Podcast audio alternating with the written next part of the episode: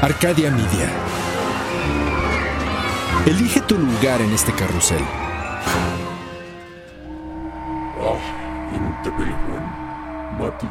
Hay una historia que se cuenta detrás de la historia. Secretos que las piedras susurran a la vuelta de la esquina. Secretos de seres y ciudades cuyas sombras dejan huellas sagradas que persisten en el tiempo. Relatos de nahuales que se transforman y se elevan por la noche. Esto es Bajo la piel del nahual con Edgar Clement. Hola, ¿qué tal? Estamos otra vez aquí, bajo la piel del nahual.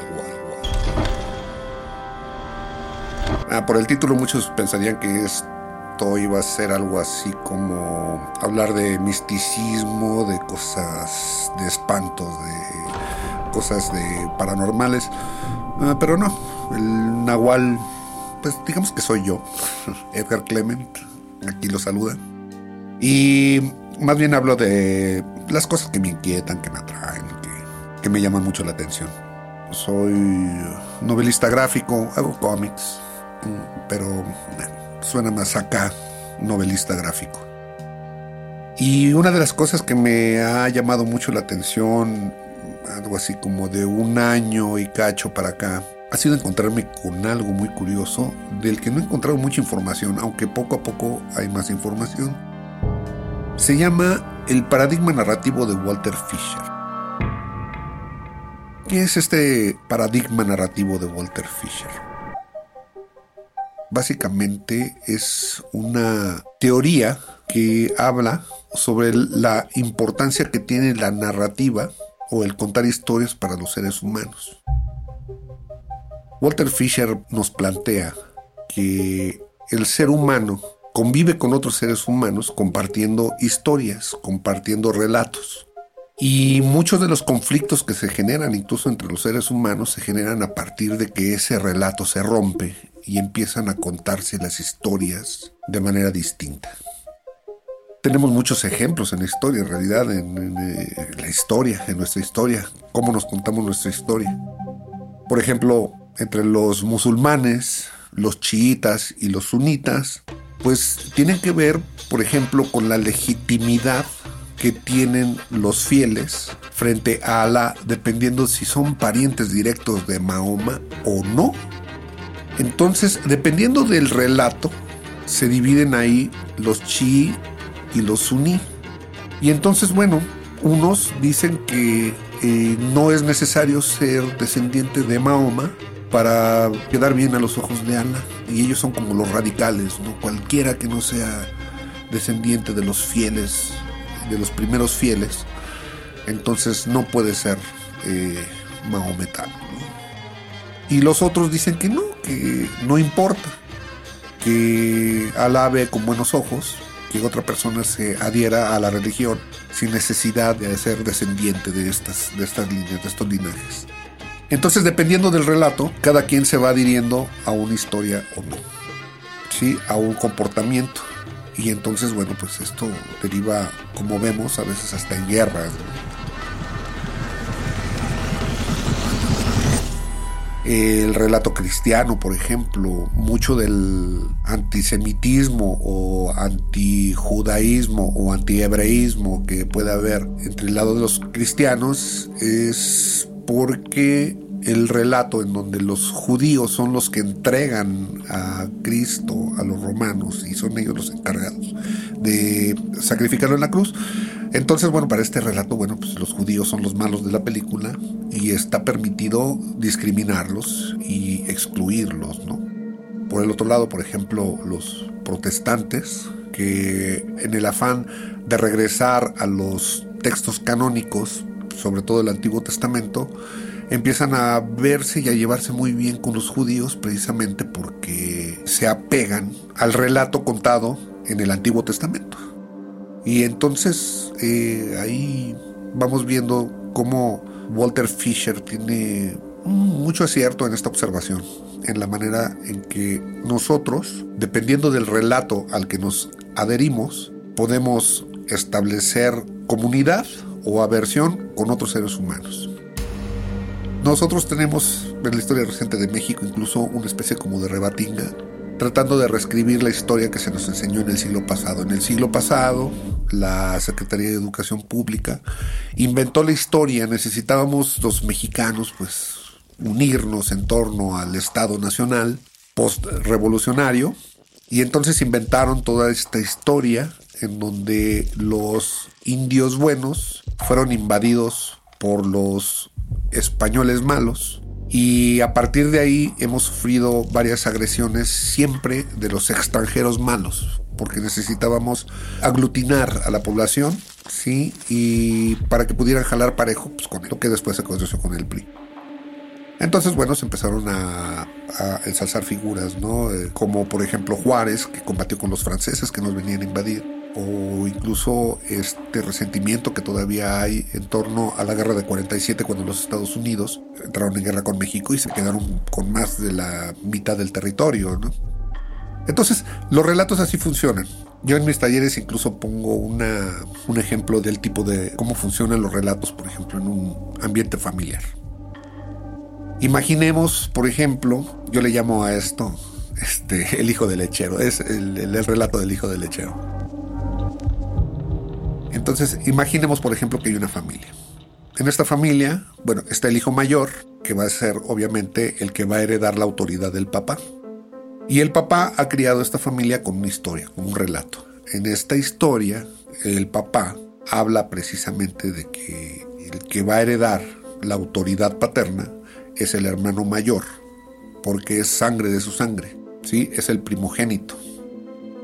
Y entonces el papá le da la autoridad a este hijo. Entonces este hijo ayuda también a gobernar a los otros hijos menores en esta familia. Obviamente, bueno, pues este hijo mayor funciona también como un segundo papá. Cuando no está papá, él es el que toma las decisiones en la casa.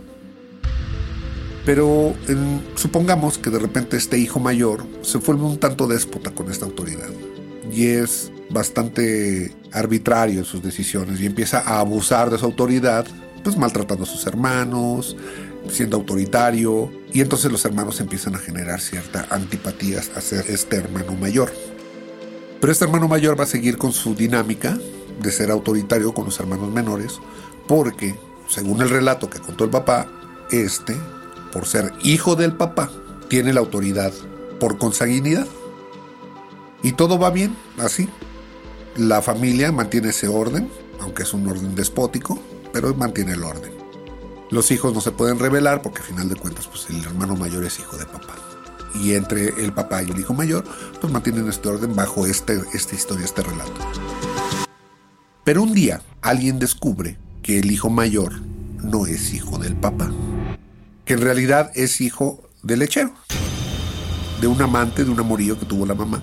Y entonces, en ese momento, cuando este hermano mayor ya no es un hermano legítimo, sino ilegítimo, entonces se cae la autoridad. La autoridad se rompe y entonces empieza a entrar la, la, posibilidad de que los hermanos menores empiecen a rebelarse contra la autoridad tanto del padre como del hermano mayor. ¿Por qué? Porque en cuanto el padre quiere imponer alguna orden, alguna autoridad o algún mandato, entonces los hijos menores van a decir que no, no lo van a hacer, porque a final de cuentas, bueno, pues papá es un cornudo y cómo permitió esto, cuando él nos ha contado siempre que él ha sido perfecto. Al hermano mayor ya no le van a permitir sus, autoritarismos, porque a final de cuentas ni es hijo de papá. Y en ese momento, cuando este elemento de que el hijo es su hijo ilegítimo, cambió la historia de la familia, cambió el relato. Y este cambio del relato rompe con la autoridad del grupo y entra la rebelión. Y entonces, en ese momento, la familia entrará en crisis y se tendrá que reescribir la manera como esta familia se gobierna. Y ahí tenemos, por ejemplo, cómo funcionan los relatos en nuestras sociedades y por qué son importantes los relatos para determinar la conducta de nuestras sociedades. En México últimamente hemos sufrido o hemos visto lo que muchos dicen que el país está polarizado, ¿no? que está polarizado, está dividido. Porque bueno, uno le van a un bando, otro le van a, uno le van al peje y otro le van a los antipejes. ¿Cuál era el relato que permitía mantener por ejemplo, al actual presidente de México, del Manuel López Obrador, a raya. Era el relato de que la elección de 2006 había sido legítima, de que el mandato que tenía Felipe Calderón en el 2006 había sido legal. Y yo todavía me acuerdo de aquellas discusiones, pero eso fue lo que hizo que precisamente mucha gente se aguantara de acusar a Felipe Calderón de, ilegítimo y de rebelarse en general, porque existía el relato de que esas elecciones habían sido legales. Conforme va pasando el tiempo, van saliendo datos y se va viendo pues que en realidad hubo un gran fraude. Y entonces esa autoridad ya es ilegítima. Entonces los elementos que se van agregando al relato indican que aquella ilegitimidad pues está justificada. Entonces se justifica también la rebelión y se justifica también ir en contra de aquel mandato. Y ahorita lo que tenemos, la sociedad polarizada, pero no está polarizada con personajes. Los personajes, a final de cuentas, son la encarnación o son la personificación de la inconformidad. En realidad, la sociedad está polarizada entre las personas que creen el relato de que las elecciones de 2010 fueron legítimas contra las personas que creen que fueron defraudadas en la elección del 2006. Y esos son los puntos que se están polarizando y que se están confrontando.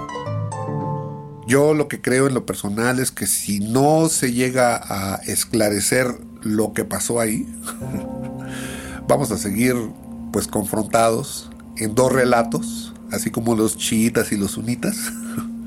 y pues bueno, a ver hasta dónde da. La única manera como podemos hacer esto es inventando un tercer relato que concilie las otras dos versiones. Walter Fisher nos plantea esto. Somos animales que nos contamos historias. Y nuestras historias son precisamente los que nos dan fundamento para nuestras acciones e incluso para nuestros compromisos a futuro.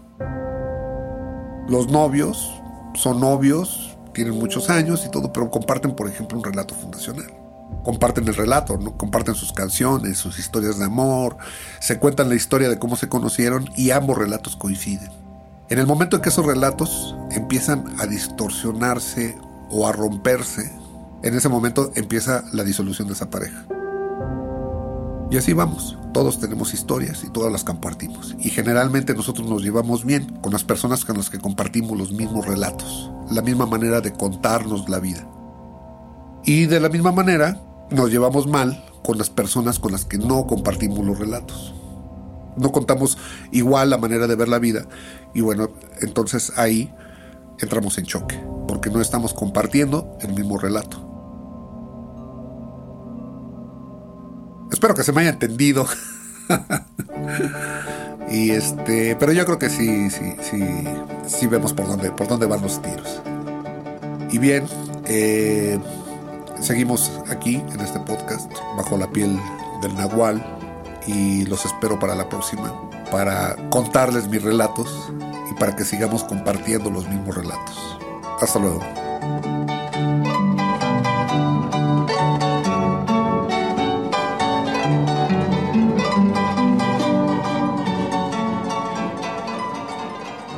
Entre mitos y realidades, esta historia ha sido contada. Ahora es tuya. Bajo la piel del nahual. Relatado por Edgar Clement. Esculpido por Edwin Irigoyen. Elevado por Luis Eduardo Castillo. Creado en Wetback Audio, México. Arcadia Media.